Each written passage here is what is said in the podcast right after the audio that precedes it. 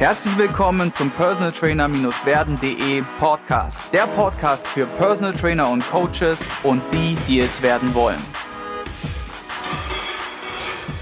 Heute in der zweiten Folge wieder zu Gast Philipp Schmieder. Er ist Diplom-Sportwissenschaftler, ist als Personal Trainer in Köln tätig und sein Spezialgebiet ist die Before and After Strategie, also Transformation. Das heißt, jemanden wirklich von A bis Z in seiner Transformation gesundheitlich, körperlich zu begleiten. Und wir hatten im vorigen, in der vorigen Folge über diesen holistischen Ansatz gesprochen, den du da fährst und welche Bereiche du da beachtest. Und jetzt wollte ich gerne mal in der zweiten Folge mit ein bis drei Case Studies, also Fällen starten, Praxisbeispielen und was so deine Learnings draus waren. Ja, gerne. Kann ich ein paar nennen auf jeden Fall. Ähm, jetzt mal in, ohne in einer bestimmten Reihenfolge zu bleiben, die, die mir als erstes in den Kopf kommen. Ähm, eine Kunde, das war noch recht früh bei Fitness First, eine meiner ersten Kunden, das war eine Zahnärztin, die hatte sich eine Entzündung in der Schulter zugezogen, weil sie zu viel alleine gearbeitet hat und niemand hatte, der, ich weiß nicht, eine Lampe gehalten hat. Auf jeden Fall Überlastung in der Schulter und hatte dann später durch die Entzündung und die ähm, Schonhaltung eine sogenannte Frozen Shoulder entwickelt. Also das ist eine stark eingeschränkte Beweglichkeit des Schultergelenks, ähm, was bei manchen Menschen nicht mehr äh, rückgängig zu machen ist oder die behalten das und kriegen dann nie mehr den Arm über den Kopf gehoben beispielsweise. Mhm. Dann kam sie damit zu mir und ich war jetzt nicht äh, als Schulterexperte bekannt, aber ich kannte mich mit dem Gelenk aus, kannte alle Muskeln, habe gesagt, hey, wir können es auf jeden Fall versuchen. Ich versuche dir zu helfen. Wir schauen, wie weit wir kommen. Und wir haben es tatsächlich, ich glaube dann nach einem Jahr spätestens oder so, konnte sie den Arm komplett wieder äh, über den Kopf strecken und konnte Sachen aus dem Regal heben, was früher überhaupt nicht ging. Und es war wirklich so, vorher konnte sie den Arm, glaube ich, 30 Grad abwinkeln oder so. Und mehr mhm. nicht. Und da durch solche Fälle lernt man sich in was reinzuarbeiten. Also man sitzt dann auch noch nach Feierabend, zeige ich mal, da dran und liest sich da in die Materie ein. Was ich meine, selbst wenn ihr kein Experte auf einem Gebiet seid, also ihr sollt nicht alles annehmen, wenn sie jetzt gekommen wäre und hätte gesagt, ähm, keine Ahnung, ich habe jetzt die und die Krankheit, dann hätte ich sie natürlich zu einem Arzt geschickt. Aber wenn ich denke, hey, das kann ich hinbekommen, ähm, dann lese ich mich da ein und, und probiere Sachen aus und ähm, wenn ich dem Kunden helfen kann, mache ich es. Wenn ich einen Experten kenne, der das besser kann, dann würde ich sie natürlich dahin geschickt haben. Also was meistens spezialisiert man sich ja auf eine Sache, also wie in dem Fall jetzt die Vorher-Nachher-Transformation. Das heißt aber nicht, dass man darauf festgelegt ist. Also man kann auch oft noch andere sagen wir, du bist Kniespezialist oder äh, Kniespezialist und bist auf äh, Knierehabilitation spezialisiert und dann kommt jemand und sagt, hey, ich habe was mit der Schulter, kannst du das auch? Ja klar. So, weißt du, also ähm, es geht darum, dass man, dass man auch den Horizont ein bisschen öffnet, mhm. aber gleichzeitig äh, sich auf ein Gebiet äh, schon, schon spezialisiert hat, wodurch man seine, seine Hauptkunden generiert, denke ich. Und das ist bei mir genau, halt eine Vorher-Nachher-Transformation, ja. Aber ich habe schon, schon ja. Kunden mit ganz unterschiedlichen Problemen helfen können. Und das, also sonst würde ich nicht sagen, probiert's aus, wenn ich nicht wüsste, es funktioniert. Ich habe auch äh, einem anderen Kunden beispielsweise jetzt kürzlich erst geholfen, seinen Fersensporn, der hat einen Fersenspornschmerzen unterm Fuß die ganze Zeit ähm, den haben wir wegbekommen. Er hat dann im Verlauf 10 Kilo abgenommen. Dann ist es egal, ob er kommt, um die 10 Kilo abzunehmen oder um den Fersensporn wegzubekommen. Es, ist, es muss sowieso beides passieren. Ja, und ähm, er hat halt auch den Fersensporn, äh, quasi die Schmerzen davon äh, sind weggegangen, weil er 10 Kilo abgenommen hat. Und da, somit schlägt man meist äh, mehrere Fliegen mit einer Klappe und auch die, die Zahnärztin wird noch Gewicht verloren haben bei ihrer Transformation im Körperfett und hat Muskeln aufgebaut. Einfach weil der Körper, wie gesagt, ein ganzheitliches System ist, und alle Ziele hängen immer mit besserer Gesundheit zusammen. Also die, das ist übrigens einer der größten Denkfehler, dass Leute denken, ich muss jetzt erstmal äh, Sport machen oder beziehungsweise abnehmen, um gesund zu werden. Nein, du musst gesund werden, damit du abnehmen kannst. Hm. also ist, bin ich voll, ist, bin ich voll ja. bei dir. Ja. Das ja. ist leider nicht mein Spruch, der ist vom Dan Garner, bei dem ich auch gerade äh, ein äh, Online-Mentoring mache. Ist auch sehr interessant, äh, noch in die Tiefe zur Ernährung und den ganzen ähm, biochemischen Abläufen. Und da sagt er selbst, das war sein größtes Learning, mehr Gesundheit verbessert alles andere. Also wenn, wenn du abnehmen willst, du musst gesünder werden und nicht einfach nur versuchen, Kalorien zu verbrennen. Aber die Ernährung bleibt gleich schlecht, wie sie vorher war, mit, mit nur der Hälfte an Kalorien oder so. Ja, ich glaube auch, dass es so ein bisschen dieser, dieses Spagat ist, den man hat als Trainer, weil die Leute mit diesen ganzen Kontraindikationen oder gesundheitlichen Problematiken auf ein Jahr zukommen und immer dasselbe sagen, ich würde gern abnehmen oder ich würde gern einen Marathon laufen oder ich würde gern Muskeln aufbauen. So, das sind so diese drei oder Konditionen aufbauen oder sowas. Das fitter sind so werden diese drei, vier, fitter werden, genau. Das sind diese Allerweltswörter, die, glaube ich, keine Sau, kein Trainer mehr wirklich hören kann. Und wie schafft man das dann, sozusagen diesen Spagat zu machen, demjenigen klaro zu sagen, yo, wir schaffen das, wir können es machen und auf der anderen Seite eben diesen Gesundheitsaspekt zu vermitteln. Ne? So, wie sind da so deine Erfahrungen, wie, wie machst du das? Ist wahrscheinlich ein bisschen Menschenkenntnis auch einfach und im, im individuellen Gespräch dann, wie man es genau macht. Das ist bei jedem wahrscheinlich anders. Auf jeden Fall musst du hinterfragen, was ist die wirkliche Intention? Warum? Also der Kunde möchte schon was ändern, sonst wäre er nicht zu dir gekommen. Du bist hm. ja nicht zu dem Kunden gegangen und hast gesagt, hey, komm, wir machen das jetzt, sondern der kam zu dir.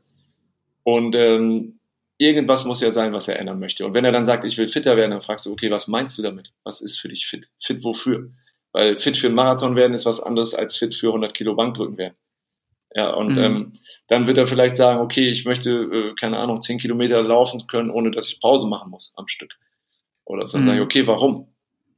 Warum will er 10 Kilometer laufen? Warum nicht 20? Warum nicht 5? Also man muss ein paar Mal das Warum wiederholen, bis man dann eigentlich zu dem, vielleicht kommt er dann irgendwann zu dem Punkt, ja, meine Frau sagt einfach, ich soll abnehmen.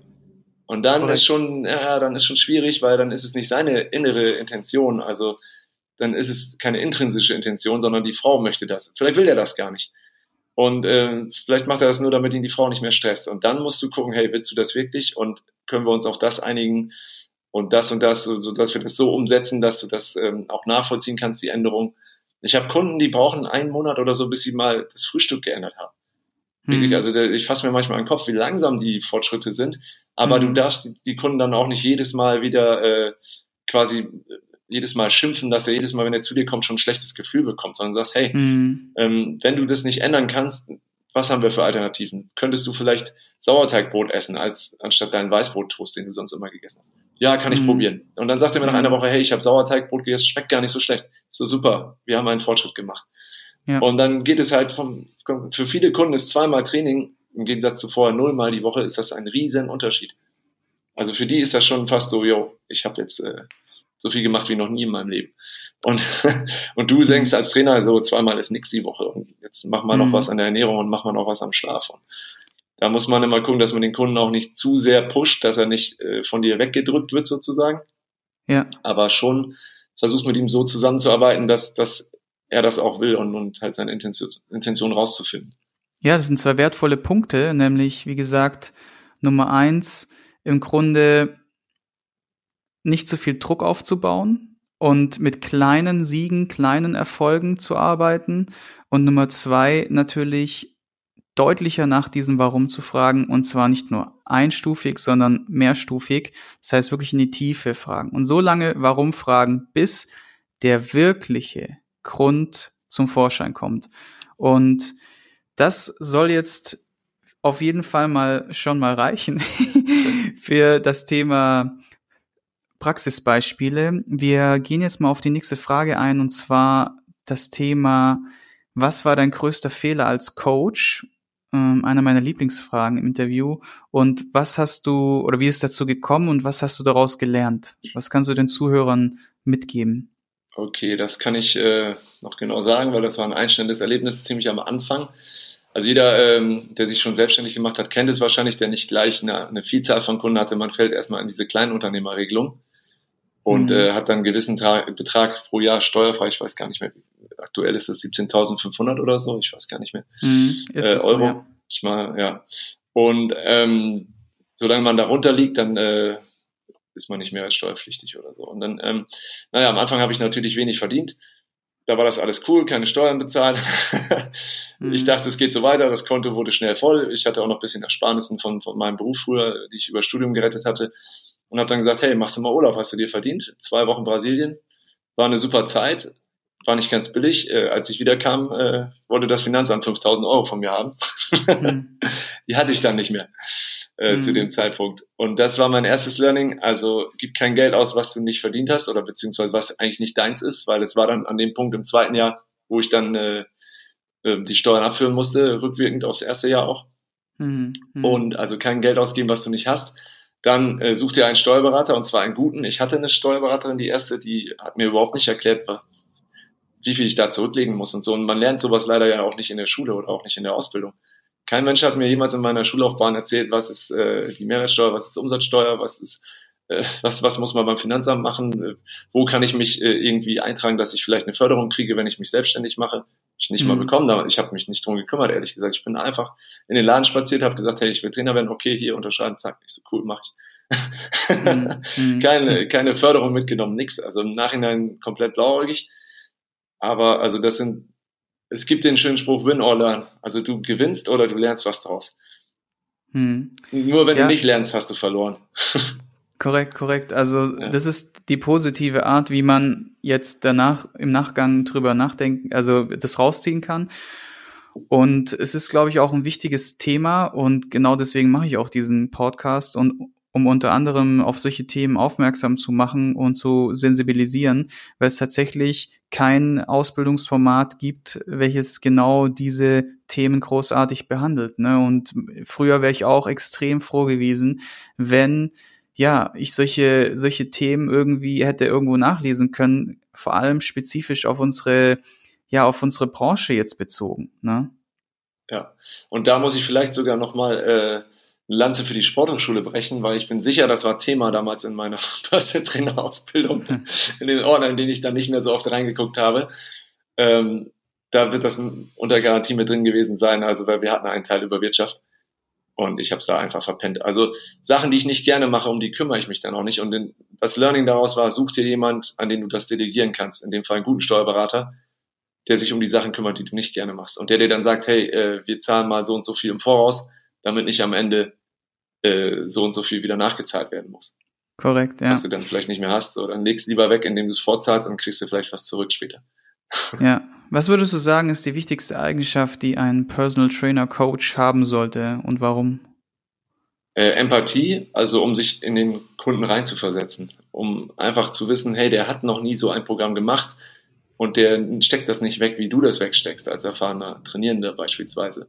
Oder für den ist es ein riesen, äh, ein riesen Schritt von nichts zu frühstücken auf eine kleine Portion Quark mit Bären umzusteigen oder so. Ja, also dass man einfach sich reinversetzen kann in den Kunden, aber gleichzeitig, dass man auch merkt, wann der ein, äh, also wann er das ausnutzen will, dass du vielleicht zu viel Empathie hast. Also man muss natürlich auch merken, so hey, der Kunde macht sich ein bisschen zu leicht, so wird er sein Ziel nicht erreichen. Auch mhm. da muss man wissen, wann man ein bisschen Druck aufbauen kann. Das ist halt dieses feine, der feine Mittelgrad, den man mit jedem Kunden treffen muss, dass man sagt, hey, du musst genug Druck, um Fortschritte zu machen, aber nicht so viel, dass du den Kunden dann verprellst damit auch. Ja, Empathie und Fingerspitzengefühl. Ne? Ja, genau, genau. Das sind, denke ich mal, auch Eigenschaften, die man dann so ein bisschen auch lernt über die Praxis dann und jeder wird da so seine Erfahrungen gemacht haben. Nur man sollte sich auf jeden Fall im Vorfeld auch mit diesen Themen auseinandersetzen und nicht einfach nur blind reingehen und denken, ah ja, ich bin ein cooler Typ, ich habe Humor, ich weiß, wie man trainiert und jetzt äh, gib ihm, sondern im Grunde auch da zum Thema Persönlichkeitsentwicklung das eine oder andere vielleicht mal lesen, vielleicht auch gerade, wie führe ich Gespräche, wie baue ich Empathie auf, wie gewinne ich Freunde etc. Das sind alles Dinge, die man extrem gut über Persönlichkeitsentwicklung ja sich aneignen kann und da sind wir auch schon beim nächsten Thema. Welche ein bis drei Hörbücher oder Fachliteratur kannst du uns empfehlen und warum? Oder den Zuhörern empfehlen und warum? Ja, sehr gut. Ähm, da, wo wir bei dem Thema sind, da würde ich direkt das, was ich aktuell lese, empfehlen. Das ist von Tony Robbins. Das ist äh, so ein Mentalcoach aus Amerika. Mhm. Haben vielleicht einige gesehen, es gibt eine Netflix-Doku, meine ich, von ihm, äh, I'm Not Your Guru. Bisschen mhm. abgerufen, wenn man sich das Hab anguckt. Was, ja, ja, wie er da rumhüpft mhm. auf seinem Trampolin und die Leute motiviert. Aber was er da schreibt, der Typ ist äh, einer der besten, wenn es um NLP geht, also das neurolinguistische Programmieren mhm. und wie man Unterbewusstsein von den Leuten quasi erreicht. Und, und das ist ja das, was du erreichen musst, wenn du, wenn du wirkliche Änderungen, auch bei dir selber, wie du mit dir selber sprechen musst, wenn du Änderungen manifestieren willst in deinem Handeln. Mhm. mhm. Ähm, das wäre ein Buch, äh, das heißt das Tony Robbins Power Prinzip. Mhm. Ähm, ja, den Link können wir den Zuhörern ja nachher geben. Perfekt. Genau. genau. Ähm, was Training angeht, für mich immer noch eins der besten Bücher, auch wenn mittlerweile schon etwas älter ist, von äh, Charles Poliquin, The Poliquin Principles wird man mittlerweile äh, die Originalausgabe wahrscheinlich für 500 Euro nur noch bekommen oder so. äh, es gibt ein paar neuere, es gibt das jetzt auch auf Deutsch übersetzt. wo ich mir gedacht habe, hätten sie mich mal gefragt, ich habe mir das schon vor zehn Jahren auf Deutsch übersetzt, komplett. ich habe es bei mir auf dem Laptop liegen gehabt. Echt? Okay. Ja, ja, klar. Ah. Also wenn damals war mein Englisch noch nicht so gut, dass ich das fließend lesen konnte, habe ich einfach alles abgetippt und auf Deutsch übersetzt mit. Ja. Oh, krass. Ich wollte es einfach haben auf Deutsch und es ja, gab es noch nicht auf Deutsch. Ja. Damals hatte ich auch noch die Zeit dafür. ähm, das ist halt also für mich so die Grundlage der Trainingsgestaltung. Also was ist eine Wiederholung? Was ist ein, eine Pause und wie lang muss sie sein? Was ist ein Satz? Äh, was ist Tempo? Da war einer der ersten, die überhaupt Tempo beschrieben haben. Also sollst du eine Wiederholung schnell oder langsam ausführen und warum und ähm, ja, was hat das für einen Effekt? Mhm. Ja, ähm, und dann kann ich noch empfehlen von Markus Beuter, äh, Trainierst du überhaupt, Bro, heißt das Buch. Ah, ja, habe ich auch schon gehört. Schon gehört? Ja. ja. Ist sehr äh, ein lustiger Titel. Der Markus selber ist Powerlifter und in dem Buch hat er einfach alle möglichen Programme mal zusammengefasst. Bei Ernährung wird auch noch was drinstehen, wenn ich mich nicht mehr, ja, wenn ich mich richtig entsinne. Steht was über Ernährung noch ein bisschen drin, aber hauptsächlich, weshalb ich es empfehle, sind, dass er sich verschiedene Trainingsprogramme angeguckt und natürlich durchtrainiert hat und die äh, Vor- und Nachteile davon beschreibt und Trainingspläne beispielhaft drin hat und Links zu den Seiten der Trainer, die diese Programme teilweise auch enthalten. Ah, das okay. alles dabei vom, vom Powerlifting-Programm wie äh, 531 von Wendler bis, glaube ich, Dog Crab Bodybuilding-Programme oder auch so typische 5x5 oder andere Programme.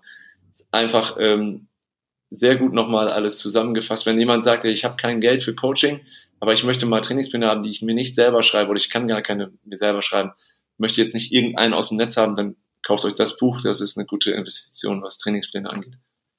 Cool. Ja, sind auf jeden Fall drei coole Tipps. Packen wir unten in den Beschreibungstext, auch Show Notes genannt, für alle, die nicht so Englisch sprechen. Und wir kommen auch schon zur Blitzlichtrunde. Das heißt, das sind Fragen, die ich dir stelle.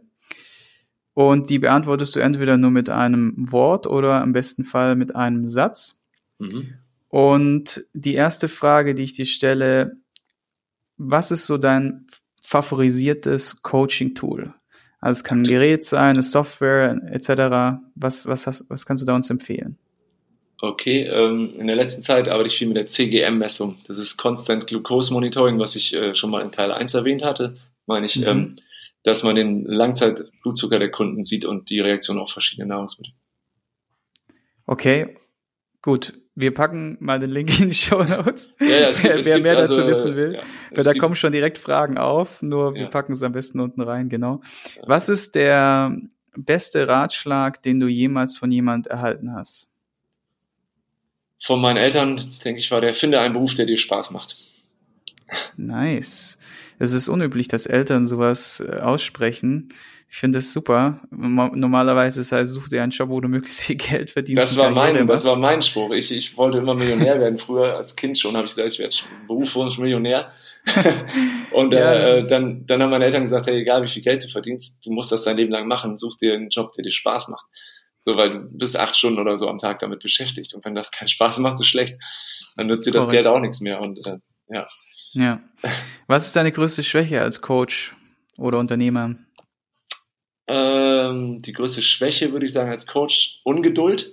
Also ich muss mir manchmal auf die Zunge beißen, wenn es beim Kunden nicht so vorwärts geht, wie ich das gerne hätte. Mhm. Und da kommt wieder das Thema, so man muss sich reindenken in den Kunden und dann überlegen, hey, warum macht er dies, warum macht er das? Und mhm. versuchen, den zu verstehen. Als Unternehmer würde ich sagen, ich habe bisher äh, zu viel äh, in meinem Business statt an meinem Business gearbeitet. Und es tut okay. manchmal ganz gut, einen Schritt zurückzutreten. Also Blitzricht, okay, das war der Satz. okay, und was, wir können es uns denken. Was ist die größte Stärke für, für, von dir als Coach und Unternehmer? Ähm, der Drive, selbstgesteckte Ziele zu erreichen und äh, meine To-Do-Listen auch abzuarbeiten, würde ich sagen. Also auch umzusetzen. Nicht nur aufzuschreiben, was ich mache, sondern das auch zu machen. Nice. Wie oder womit kann man dich am meisten beeindrucken?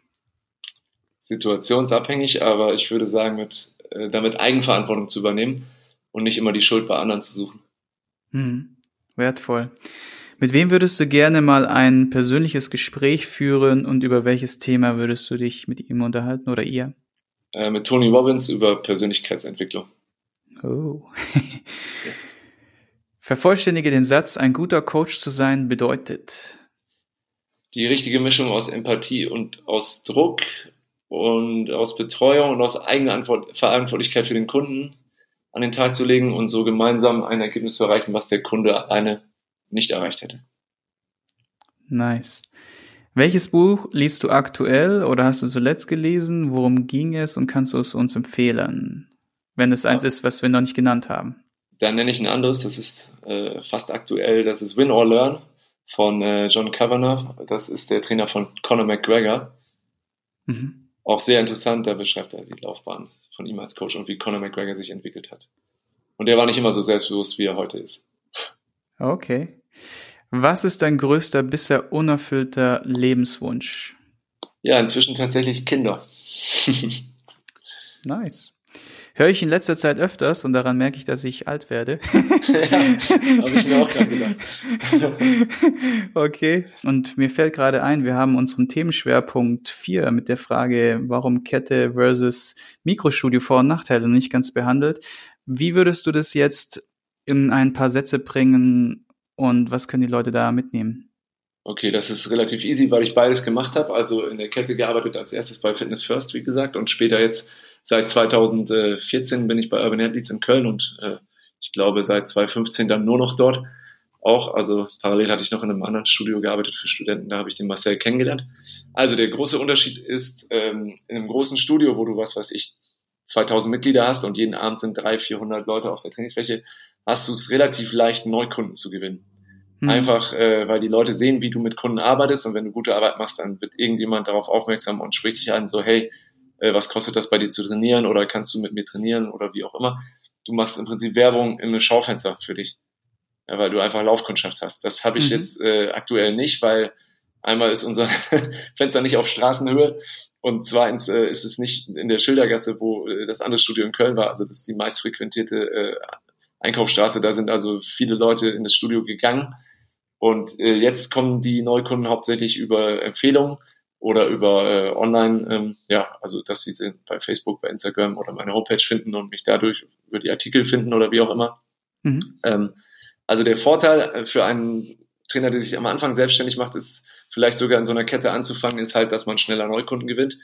Äh, langfristig würde ich dort nicht arbeiten wollen, weil die Atmosphäre ist einfach nicht so optimal wie in einem Personal Training Studio. Du hast halt, wie gesagt, diese 300 Leute auf der Fläche Du kannst kein Zirkeltraining in der Regel machen.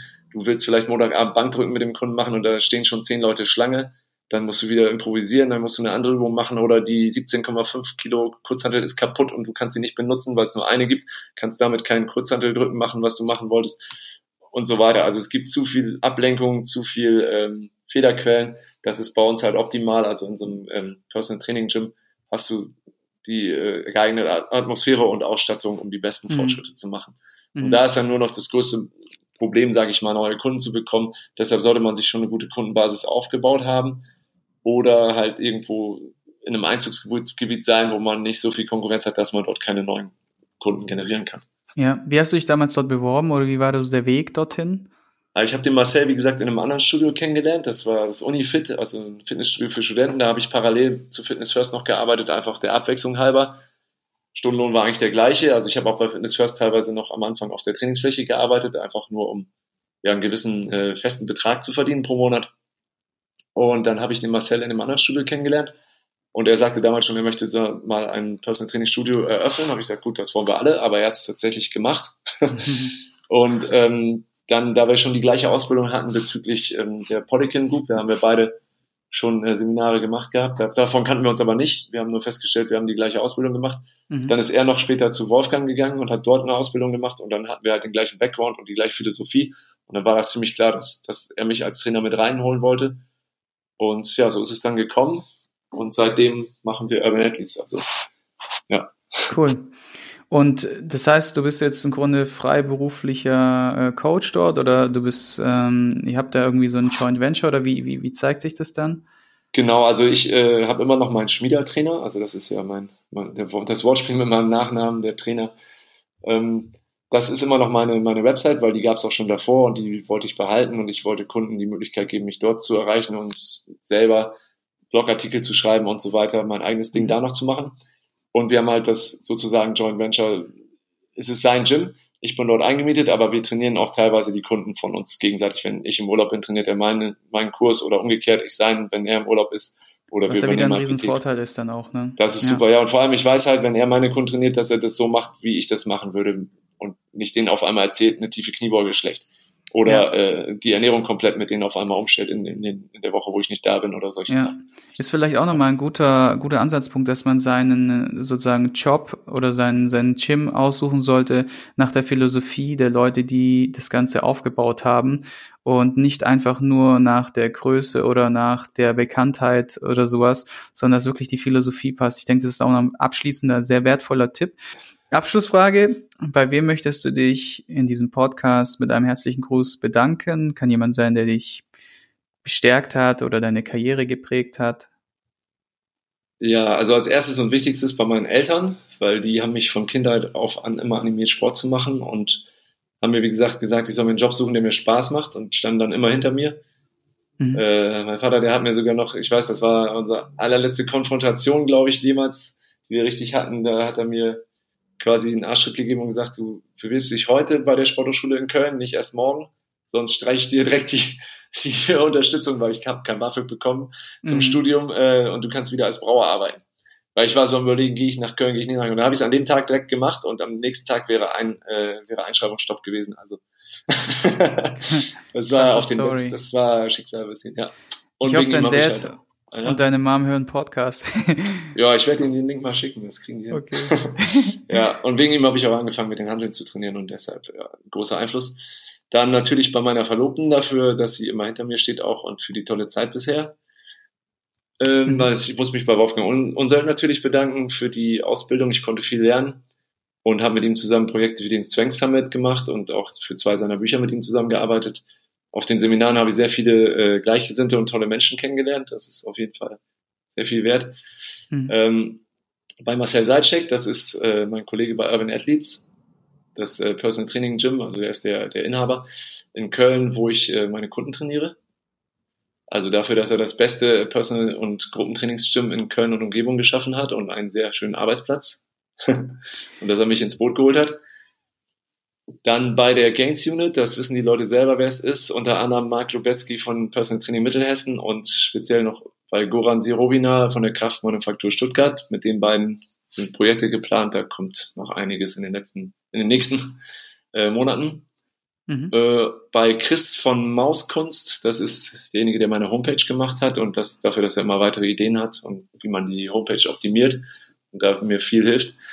Bei allen Trainern, bei denen ich Seminare besucht habe oder von denen ich mich coachen lassen habe, das war eine Menge. Wenn das interessiert, auf meiner Website ist eine Liste mit allen Weiterbildungen, die ich bisher besucht habe. Ich konnte überall was lernen und habe es entsprechend dann für meine Bedürfnisse angepasst. Äh, und bei dir, Sigi, natürlich für die Möglichkeit, das Interview hier zu führen.